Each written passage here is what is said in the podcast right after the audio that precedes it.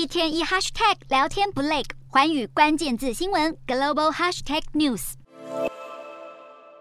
为了防止十一国庆假期后新冠疫情再度反弹，影响中共二十大的召开，中国各地持续实施严格的防控政策，特别是临近北京的山西以及内蒙古等周边地区，即使当地没有新增病例，当局仍相继实施静默管理、封锁交通要道、限制民众出行，成了罕见的无疫情封城。上海当局则因为出现疫情复发的态势，下令八十一间学校暂时停课。新疆乌鲁木齐日前也宣布，为了降低疫情外溢的风险，各区人员不得随意离开。由于严格的人流管控，中国各县市都有旅客滞留当地，导致许多人因为无法自由移动而被迫失业。为解决这个问题，新疆乌鲁木齐日前便宣布将协助滞留旅客在当地就业，向企业推荐适合人选。不过，中国这种无疫情封城的诡谲现象已经引发许多民众不满，至于当局这种操作一点都不合常理。新冠疫情眼看着要迈向第四年，中国政府过去对外表示，疫情初次爆发是在二零一九年十二月的武汉。